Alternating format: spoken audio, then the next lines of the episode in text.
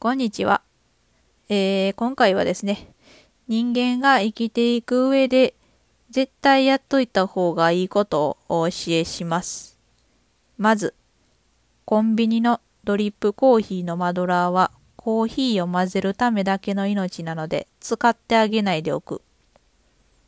エスカレーター乗ってるとき、逆方向のエスカレーター乗ってる人全員と目を合わせとく。ライフに行った時は、用事ないけどとりあえず2階は行っとく。くす玉は存在自体がめでたすぎるので、あんまり使わないでおく。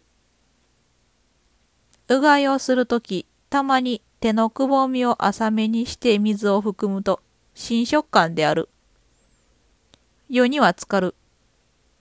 針金を買うときはアルミではなくステンレスを買っておく。